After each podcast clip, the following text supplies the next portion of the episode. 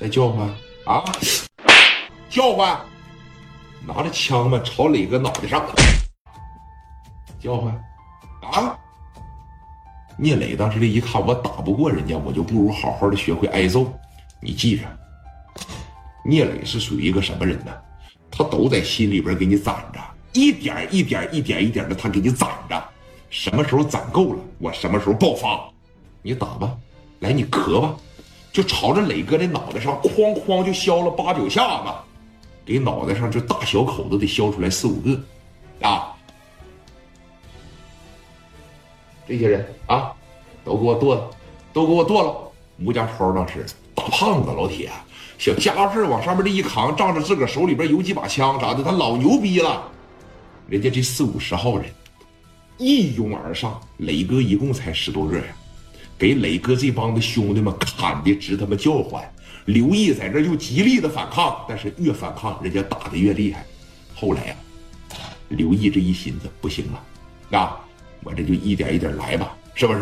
哎，好好的把脑袋一捂，往这一开始挨揍。磊哥也是啪嚓脑袋往这一整就开始挨揍了，打了说得有两三分钟的时间，老板他们也不拉着了，哎。一看像他们没事人一样，这也不怕自个儿酒吧被砸了，也不怕自个儿那个 那啥被砸了，往这一站，很明显他是在他妈拉偏架啊！因为他觉得吴家超不好惹，这小子挺牛逼的。给磊哥他们磕完了以后，整个全场在场的啊，有一个算一个，当时就说了：“这是完了，这这这这完了，咋的呢？看着吧，聂磊不会这么轻易饶了他们的啊！我估摸着用不了多长时间。”就得找吴家超报仇，拉倒吧！我看这吴家超挺厉害的，聂磊这都没敢动他，给聂磊磕了。人手里边有枪，没发没发现吗？没看着吗？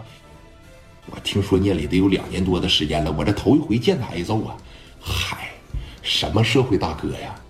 不也是俩肩膀扛一个脑袋吗？那不也是肉身子做的吗？那打他他也疼，知道吧？你看这不给磕了吗？哎，还是吴家超牛逼点，在这就开始这样。你说前脚他刚刚一说完啊，吴家超当时指着聂磊就说了：“给我他妈老实点，给我他妈低调点啊！我给你点逼脸了，我怎么的？再用这种眼神瞅我来？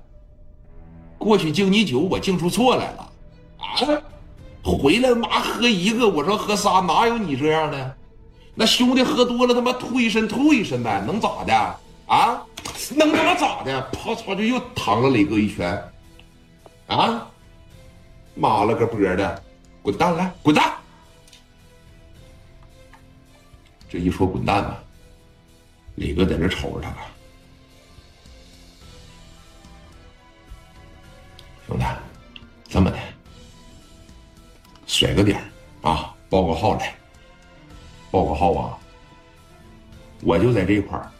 啊，那个做家具的厂子就是我的，知道吗？向阳家具厂，老子是批发沙发的，知道不？做一板凳，怎么的？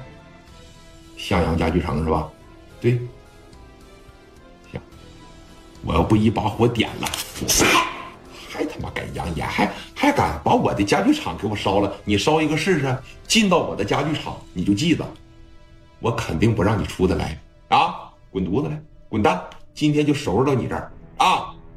别一天他妈不知道天高地厚了，你差的太多，知道吗？